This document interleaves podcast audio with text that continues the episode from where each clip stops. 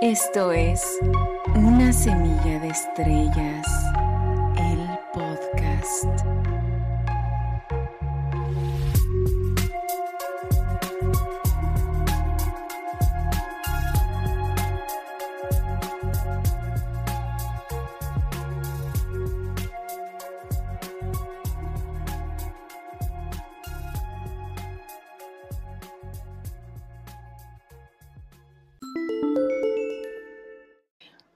Y bienvenidos sean a Una Semilla de Estrellas, el podcast. Yo soy Cintia Sabina y el episodio de hoy se llama Bifurcación cuántica y comenzaremos el episodio con la siguiente frase. En un sistema dinámico o un masivamente complejo sistema dinámico como en el que vivimos, cuando hay un momento de bifurcación, que es la jerga técnica de masas para el chasquido, esa es la única vez que puedes hacer algo sobre la evolución del sistema. Entonces, de acuerdo con esa visión autoinflada, vivimos en un mundo único, especialmente importante en la historia, donde cuando pensamos algo o hacemos algo, en realidad tiene un enorme efecto en el futuro. Lo que hacemos tiene cierta influencia en la creación del futuro más que en otros momentos de la historia. Ralph Abraham matemático estadounidense. El tema de las bifurcaciones cuánticas sigue estrellando a los científicos contra la gran pared de la ignorancia y la humildad, al ver que los patrones cuánticos no son solamente extremadamente complejos, sino menos dualistas que ellos y su propia comprensión de la complejidad de los sistemas cuánticos abiertos. Lleva unos tres años estudiando más a profundidad por mi cuenta los sistemas cuánticos abiertos y tan solo el 29 de noviembre del 2019 salió un estudio llamado Bifurcación Cuántica Neymar Zucker. Y en este episodio no solamente les hablaré de este estudio, sino también del giro filosófico revolucionario que ha tenido en la ciencia, no solamente este, sino otros estudios que confirman la bifurcación cuántica y aquí específico que no voy a hablar de la ciencia de amateurs en la Tierra, de las revistas ortodoxas y quienes le siguen, que mantienen pues en la oscuridad de la ignorancia intencional a la humanidad, sino que cuando yo cite a la ciencia revolucionaria será la de aquellas generaciones de científicos que se han salido de lo común y del molde para rozar lo inexplicable sin expectativas ni queriendo encajar a la realidad a su limitada percepción sino la que humildemente se confiesa en su pequeñez ante la magnificencia del universo, alineando su filosofía a ella, en vez de que sea al revés. De igual manera, en la concepción de una semilla de estrellas no se puede ver a la ciencia como algo que esté en la cumbre del conocimiento, es decir, la ciencia humana, sino apenas en pañales, encaminándose a ella y en esta etapa se encuentra actualmente. Aún les falta comprender bastante. Sin embargo, me encanta espejear cómo es que van descifrándola y de pronto una serendipia que prueba ser correcta se aparece en su camino y se burla de ellos trastornando sus carreras científicas en la dirección adecuada desde las intuiciones genuinas, sincronías del universo que quiere comunicarse con la humanidad a través de ellos. Es por eso que entonces ellos callan reformulan todo lo que sabían y aprenden.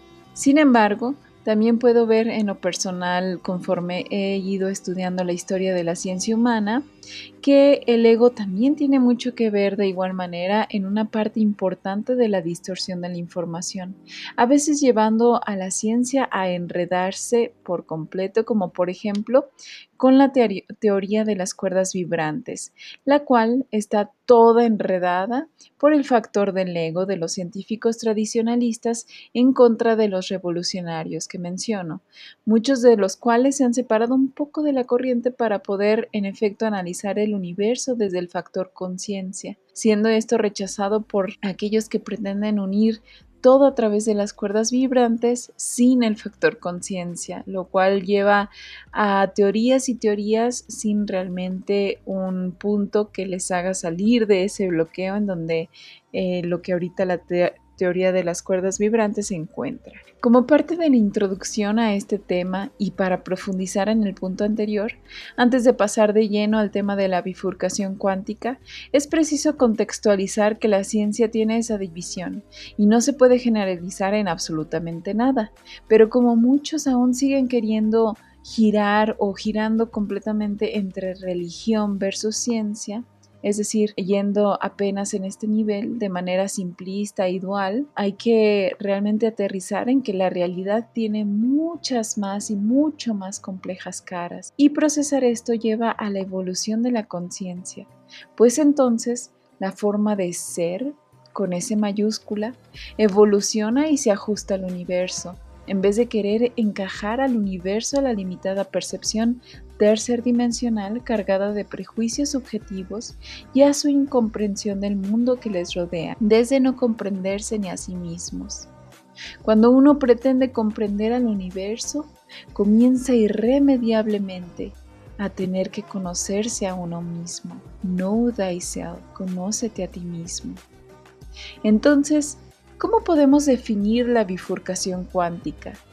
Una bifurcación es la acción y efecto de bifurcarse, es decir, dividirse en dos brazos o ramales, o el lugar en donde se produce dicha división. La palabra como tal proviene del latín bifurcatio, que a su vez deriva del latín bifurcus, que significa ahorquillado. La constante de Feigenbaum se ve precisamente como una horquilla. A este punto avanzaremos más adelante. Conforme iba progresando el alcance de la observación científica a la expresión matemática del universo, se dieron cuenta de que después de un tiempo lineal siempre parecía haber una tendencia que llevaba a que, después de un periodo estable de linealidad y unicidad contenida de variables, se abriera en un evento de propiedades cuánticas un punto cuántico en el espacio que derivaría a un sistema complejo, cambiando las ecuaciones por completo a un sistema de caos, como el caos hamiltoniano, que habla de las firmas en los sistemas cuánticos.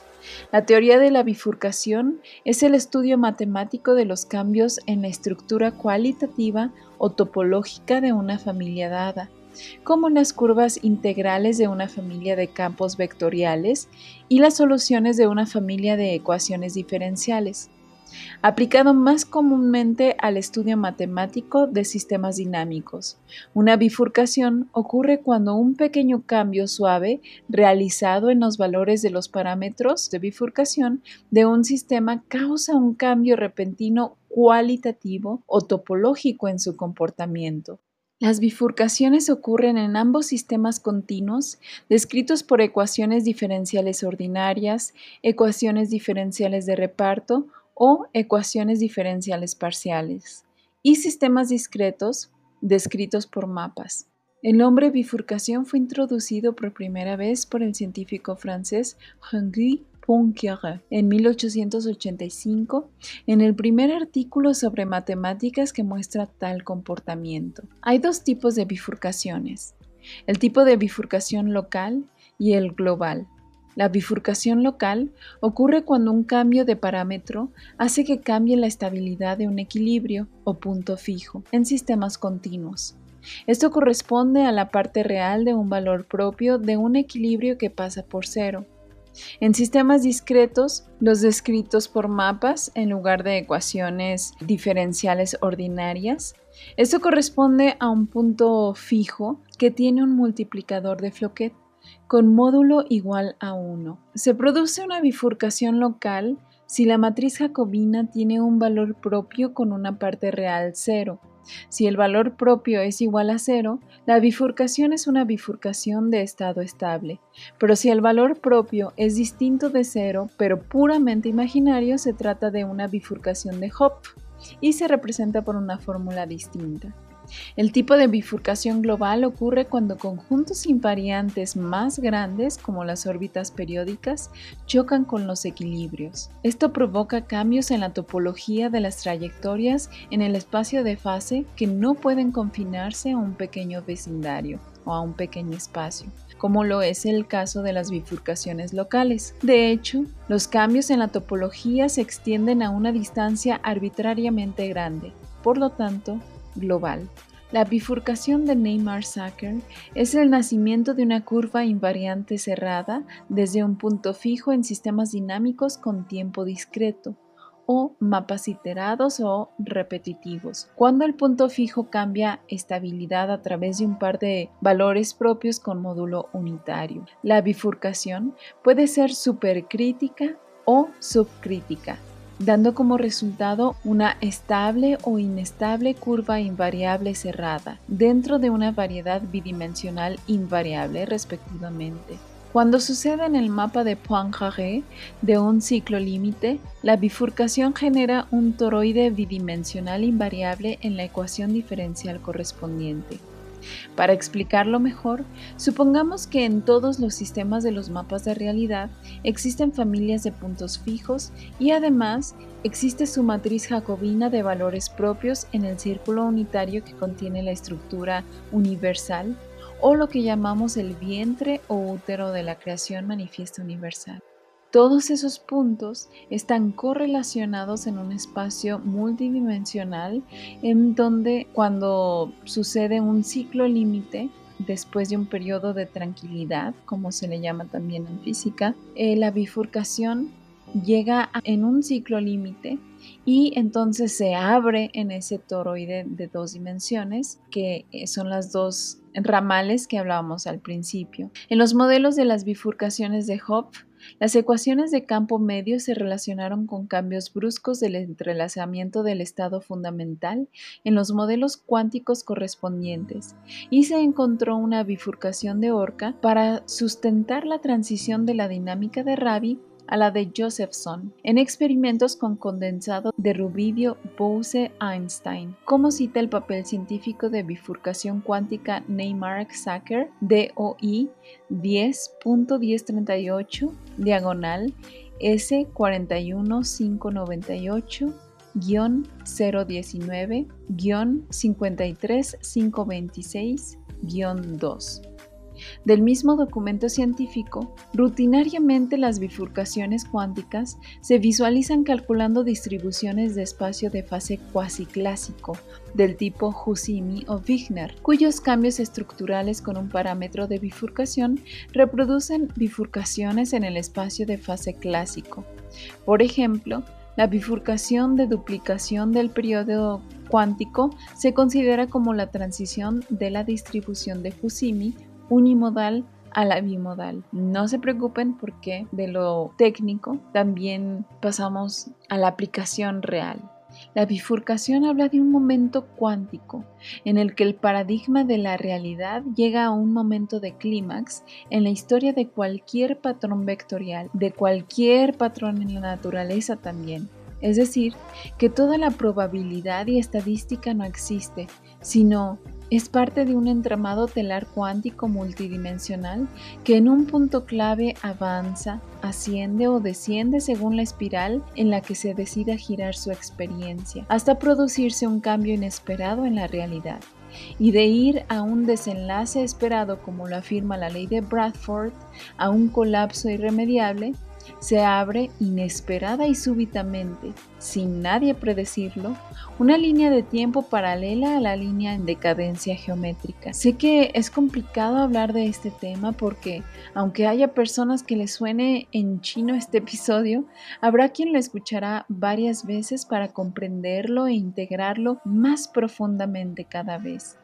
Entonces, existe una ley que es la ley que acabo de mencionar, la ley de Bradford o en inglés The Bradford Law, la cual te invito a investigar por tu cuenta.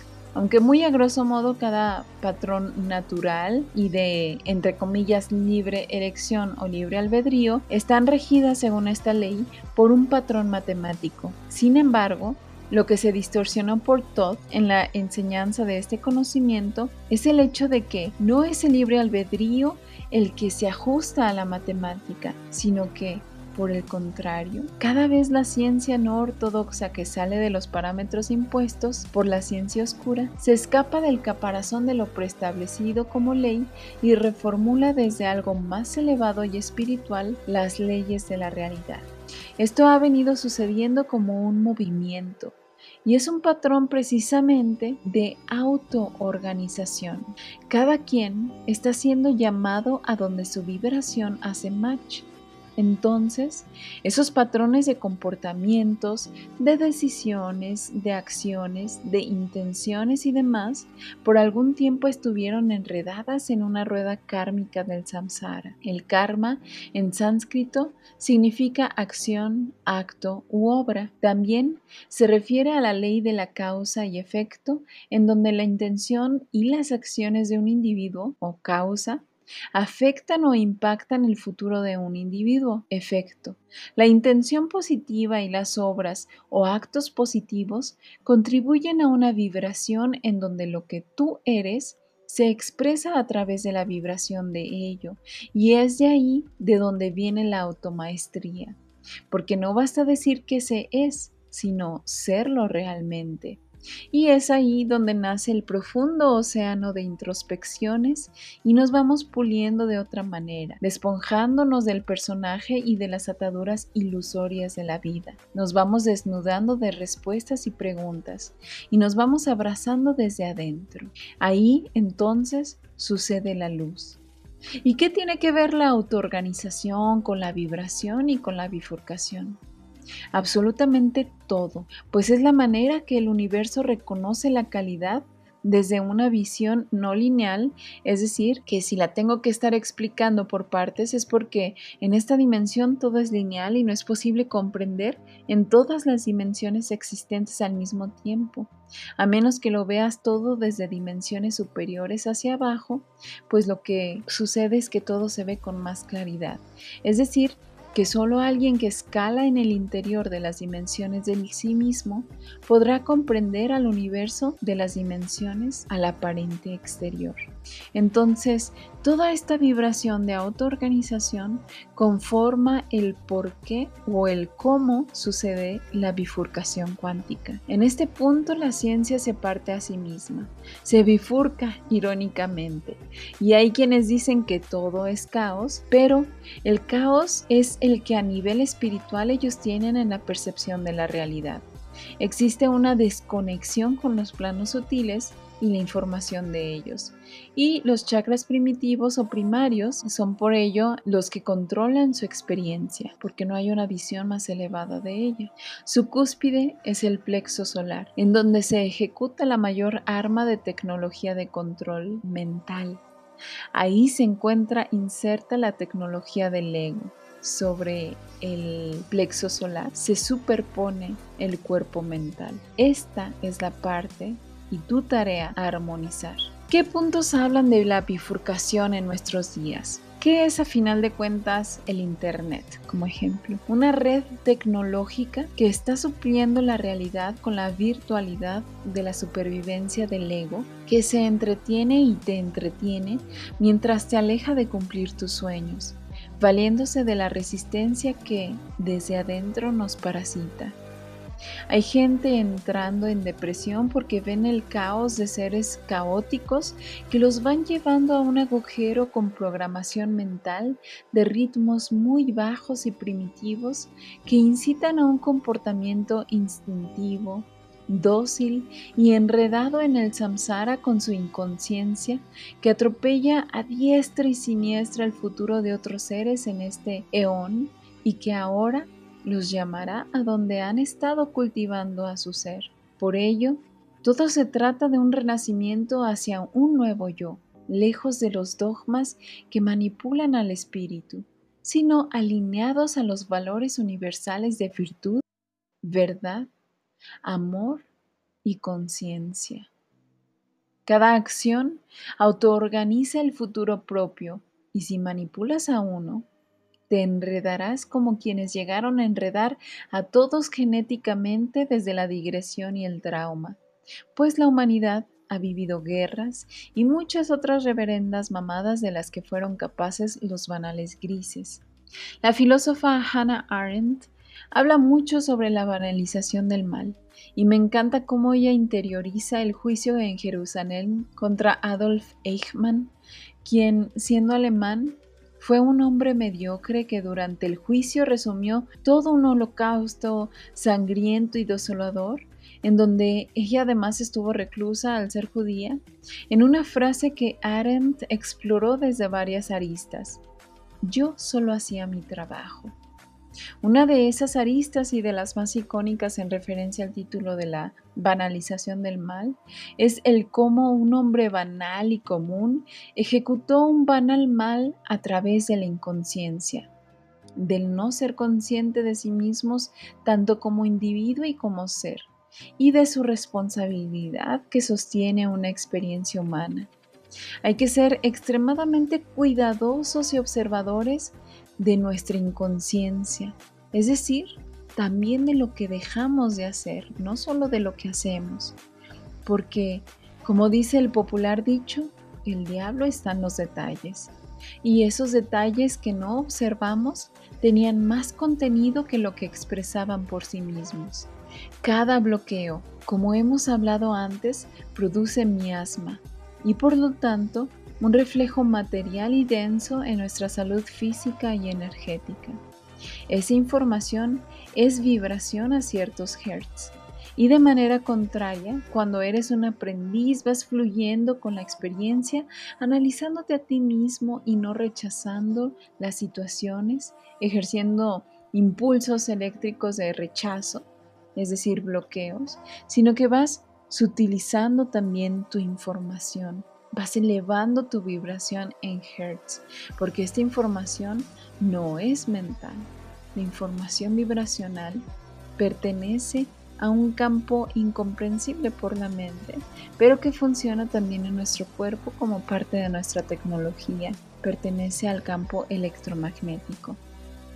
El debate más importante en la física actual es el integrar que toda la información energética es consciente lo cual se demuestra a partir del comportamiento de los fotones de luz a través de una doble rendija, como el experimento que marca su nombre, el cual llevó a los científicos a observar a dos partículas fotónicas tomar sus propias decisiones al dividirse y realinearse a voluntad conforme cambiaba su comportamiento al pasar a través de la rendija para reflejarse. También descubrieron que dos fotones de luz van a seguir exactamente el mismo ritmo, aun estando ambas en dos planetas distintos o más lejos. Podríamos decir en dos diferentes dimensiones, en dos diferentes multiversos, o en otras palabras, en la totalidad del universo. El útero de creación se experimentó a través de la fragmentación y ello correspondió al resultado determinado de esas posibilidades cuánticas en sus experiencias más bajas de las dimensiones inferiores de experiencia, todas conviviendo en un mismo plano espacial temporal, es decir, en esta tercerdimensionalidad. Déjalo resonar con tu mente silenciada. No pretendas comprender todo con la mente, pues esta es una activación escalonada. Cierra tus ojos, abre tu corazón y deja resonar. Y solo deja entrar lo que te resuene. En el fractal del conjunto de Mandelbrot, para quien lo conoce, es un patrón repetido iterativamente que mediante su repetición va formando fractales infinitos que se retroalimentan de manera orgánica. Esta es una vectorización iterativa de patrones, lo cual es un procesamiento de datos que convierten una imagen de píxeles en una versión basada en vectores matemáticos, en donde cada faceta de la imagen se convierte en líneas y curvas que se replican a sí mismas y se autoorganizan en patrones, como los que dice la ley de Bradford, que nada le escapa. En dicha ley, incluso calcular impuestos sigue un patrón vectorial particular, mientras que las tasas de nacimiento y de mortalidad también siguen dichos patrones y hasta mide cuántos habitantes vivirán en un determinado lugar. Por ejemplo, hay cierto porcentaje de personas que vivirán ahí toda su vida, en un vecindario, en el mismo vecindario. un porcentaje de personas que se mudarán, un porcentaje de personas que vivirán ciertas cosas y un porcentaje de personas que decidirán hacer lo contrario. Estos son patrones autorrepetidos y autoorganizados contextualmente según el proceso de la multidimensional rueda del tiempo, mediante los engranajes completos del samsara y otros. Sin embargo, sí que podemos cambiar el curso de nuestro sendero, y es donde los maestros avatares de todos los tiempos han hablado de la redención mediante fábulas vivas de autoaprendizaje consciente que se han desvirtuado conforme pasa el tiempo desde su momento de inserción en este plano dimensional. Por eso no comprenden que siempre que la rectitud decae y aumenta la injusticia, yo me manifiesto. Y para la protección de los virtuosos, la destrucción de los viciosos y el restablecimiento de la rectitud, yo encarno de era en era. Bhagavad Gita, capítulo 4, versos 7 y 8. Y es que no es que un maestro nazca siendo maestro en esta dimensión o que nazca nada más porque sí, sino que encarnar códigos en una experiencia humana es algo que rompe con los patrones y da espacio a la posibilidad y se aprovechan engranajes cósmicos y astronómicos para poder insertar en el tiempo ciertas líneas temporales. Es ahí en donde una vertiente alternativa reflejada en la geometría fractal abre una nueva línea de tiempo. En la constante de Feigenbaum, el cual creo haber mencionado ya antes en otros episodios, encontramos una constante universal para funciones cercanas al caos, en donde la función se divide en dos, para después subdividirse en cuatro, y a su vez en más patrones iterativos que forman el fractal del conjunto de Mandelbrot. Cuando, por ejemplo, hay en una línea de tiempo periodos de guerra, hay una constante equilibrada entre mortalidad y nacimiento. Si le sumas más y más variables, el patrón iterativo de la realidad del plano donde se mide el periodo de interacciones con dichas variables, el patrón sigue queriendo restablecer el equilibrio. Si el ambiente se pone aún más caótico, entonces, inesperadamente todos los patrones cambian y es cuando surge la bifurcación. Ese periodo de existencia es ahora y se llama precesión. Precesión es el movimiento asociado con el cambio de dirección en el espacio, que experimenta el eje instantáneo de rotación de un cuerpo.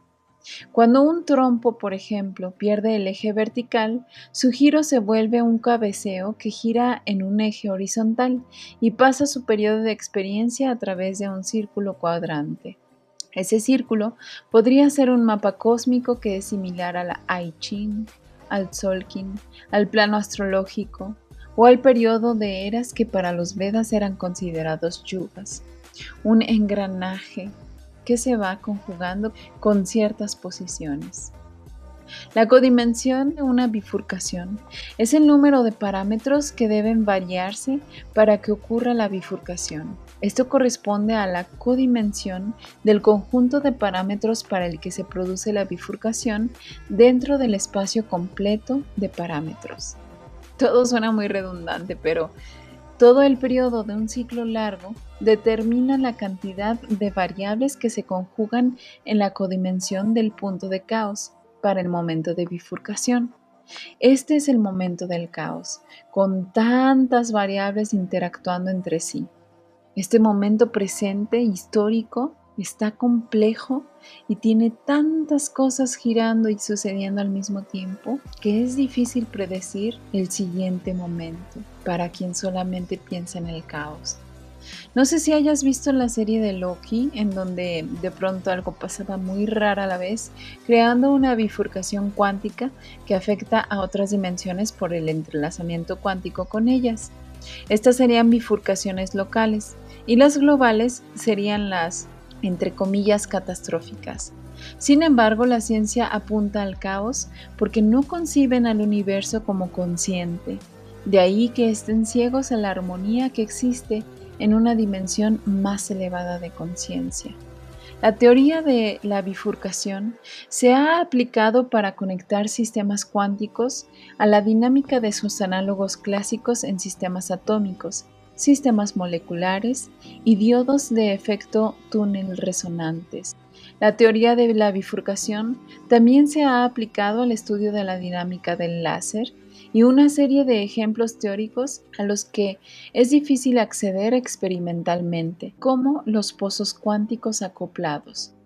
La razón dominante del vínculo entre los sistemas cuánticos y las bifurcaciones en las ecuaciones clásicas de movimiento es que en las bifurcaciones la firma de las órbitas clásicas se vuelve grande, como Marty Gutzwiller señala en su trabajo clásico sobre el caos cuántico. Se han estudiado muchos tipos de bifurcaciones con respecto a los vínculos entre la dinámica clásica y cuántica, incluidas las bifurcaciones del nodo silla, las bifurcaciones de Hopf, las bifurcaciones umbilicales, las bifurcaciones de duplicación de periodos, las bifurcaciones de reconexión, las bifurcaciones de tangentes y las bifurcaciones de cúspides.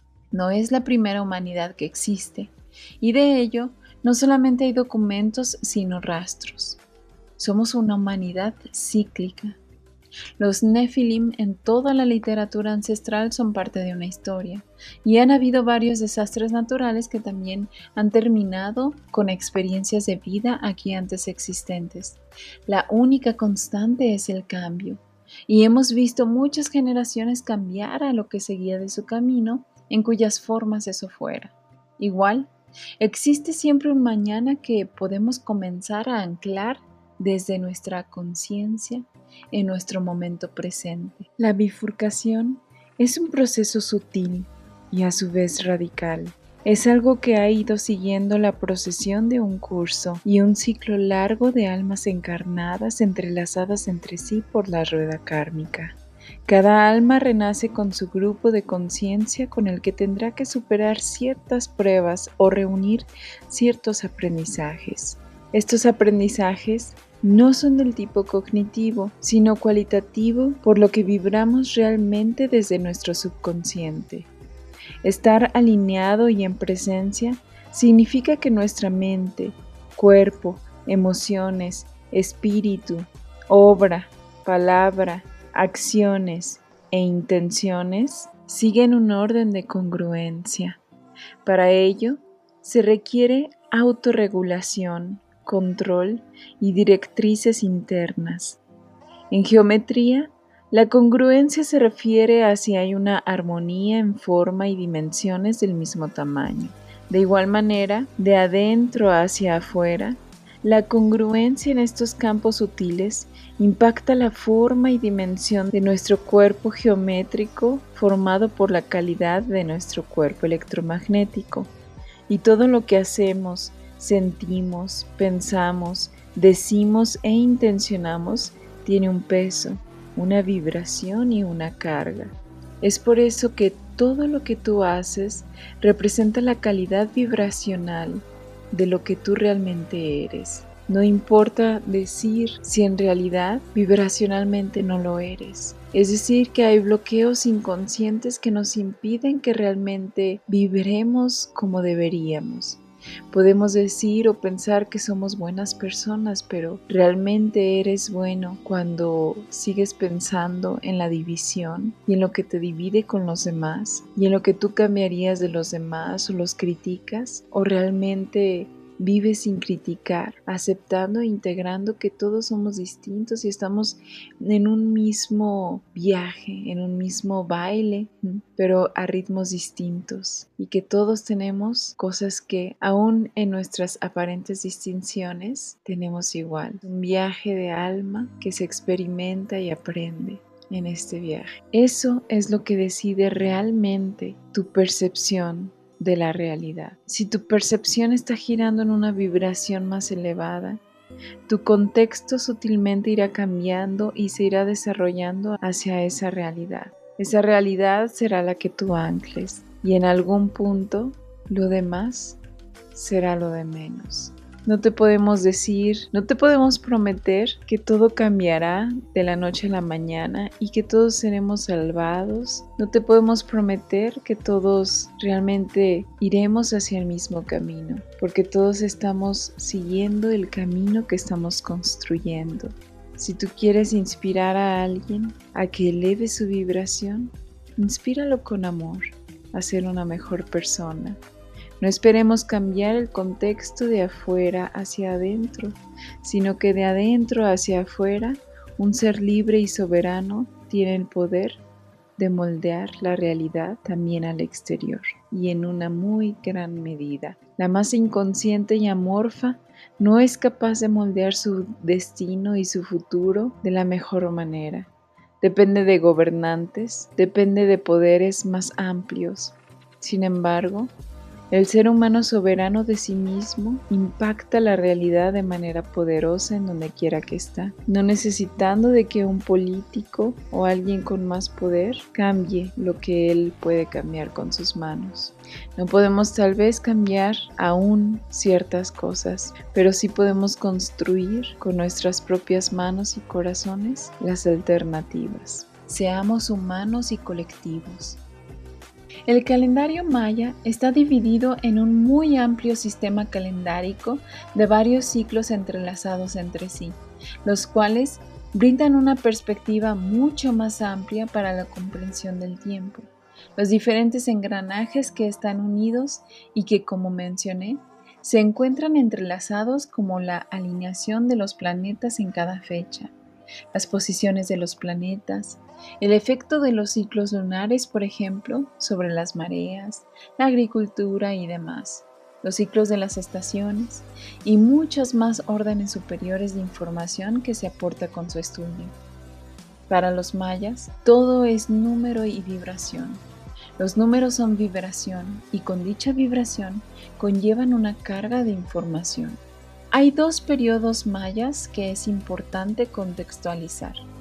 Los mayas clásicos fueron los codificadores del tiempo, los que vinieron de otro espacio-tiempo a insertar activadores en una línea de tiempo. Ellos desaparecieron del radar de esta dimensión porque ascendieron de vuelta, como los teotihuacanos u otras versiones de una misma multidimensional misión, así como los Vedas, así como otros también que simplemente los historiadores dicen que desaparecieron. Su conocimiento es sutil y elevado. Su forma de expresar la realidad es auténtica, amorosa y suave.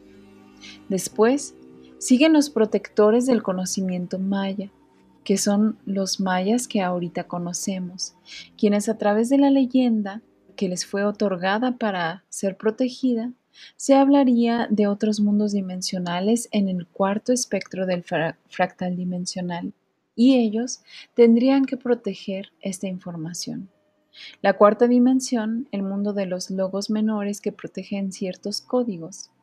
Por eso, cuando alguien quiere aún limitar el conocimiento maya, tratándolo de ajustar a perennes aproximaciones humanas desde la comprensión humana que les concibe, ya sea desde la antropología o la leyenda, entonces está limitando su propia expansión hacia un más amplio paradigma que involucra evolucionar los propios conceptos inventados de lo que es la realidad.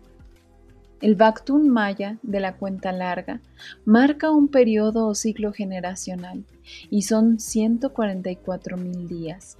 Al repetirse cinco veces un Bactún, se obtienen 26 mil tunes, lo cual es un total de 25.626.8 años. El periodo de precesión es de 25.700 años.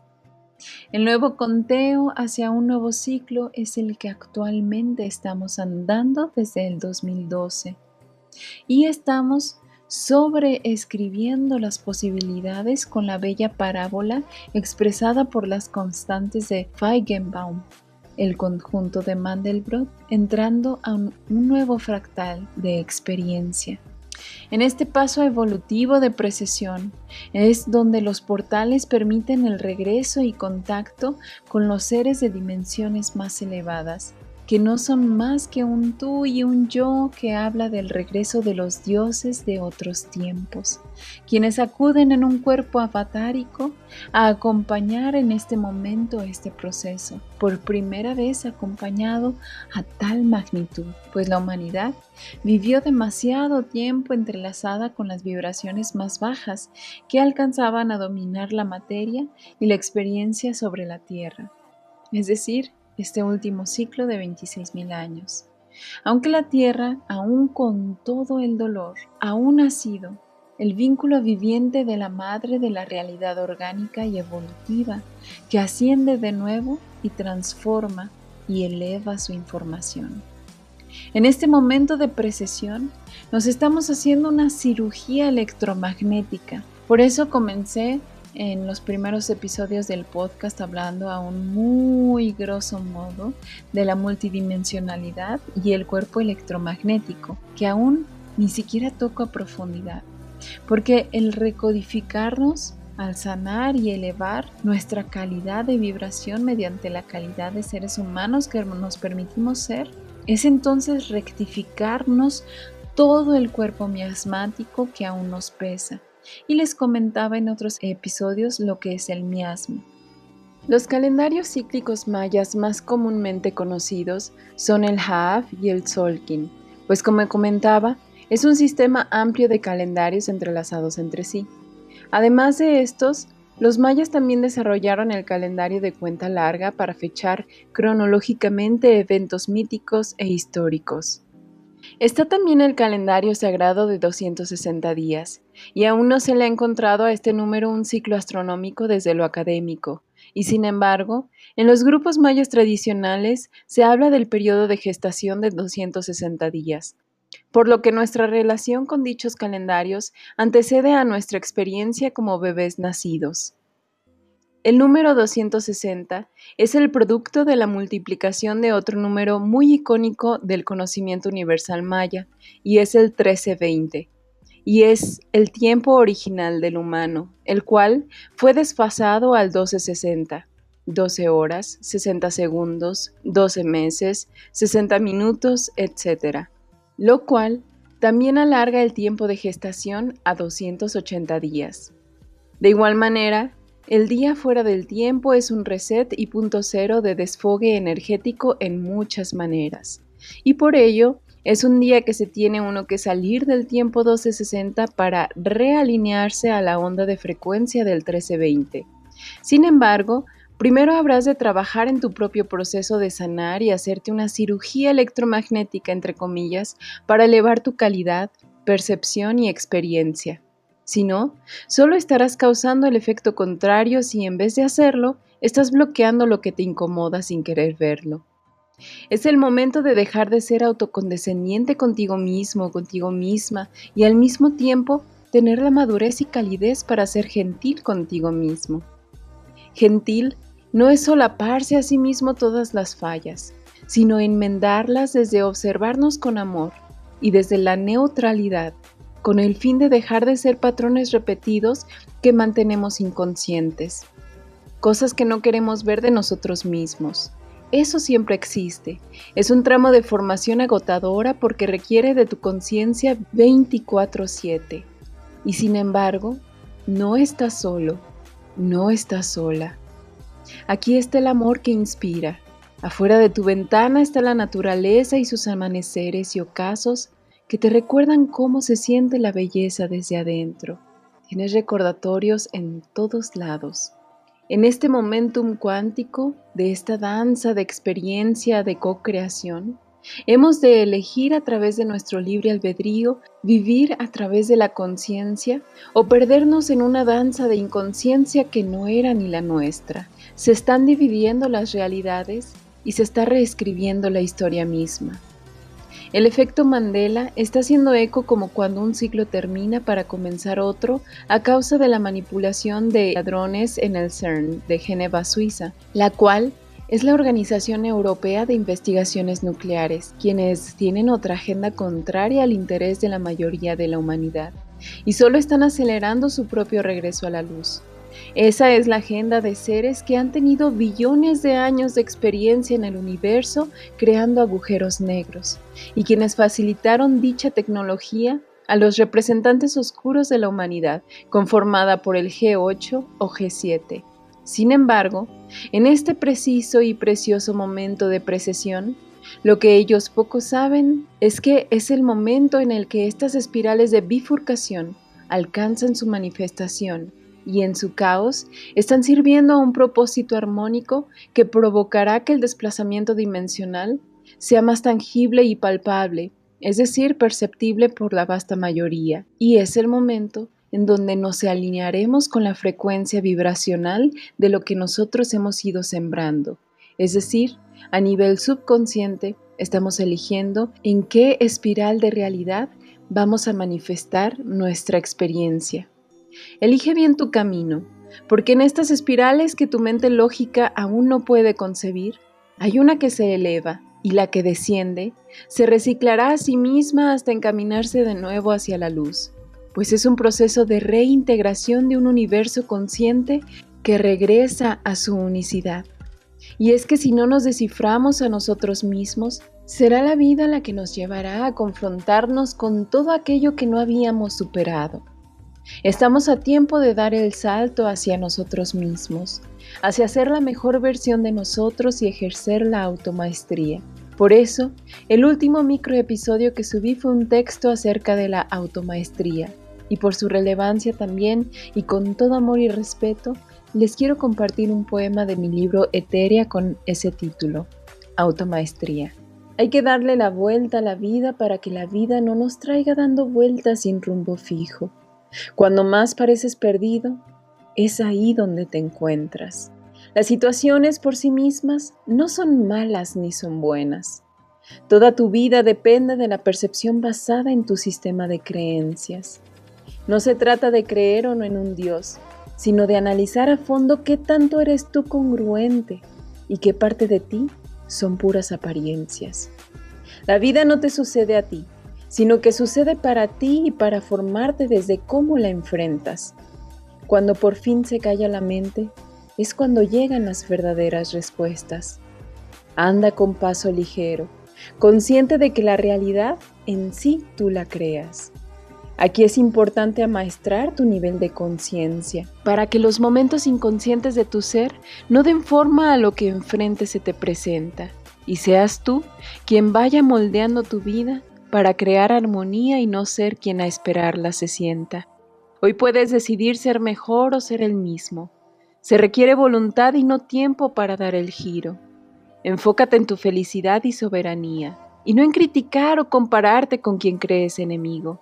El sentimiento de separación solo te conduce hacia el vacío. Retómate.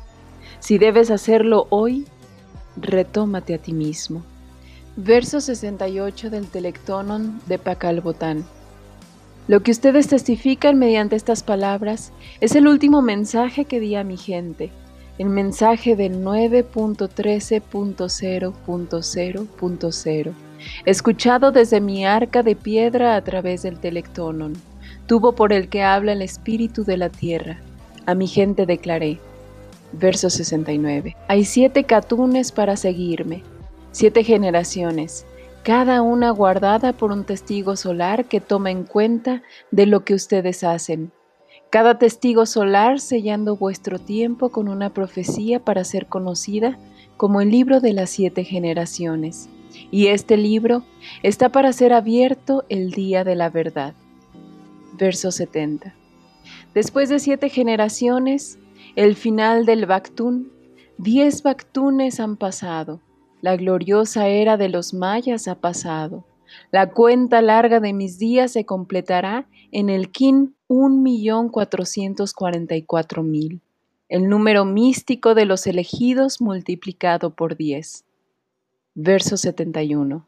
Luego vendrán los tres Bactunes de Babel, el exilio próximo del tiempo 1260 Trece años después de este décimo Bactún vendrá la última ronda profética, trece ciclos de cielo, cada uno de cincuenta y dos años, seguido por nueve ciclos de infierno, cada uno también de 52 años.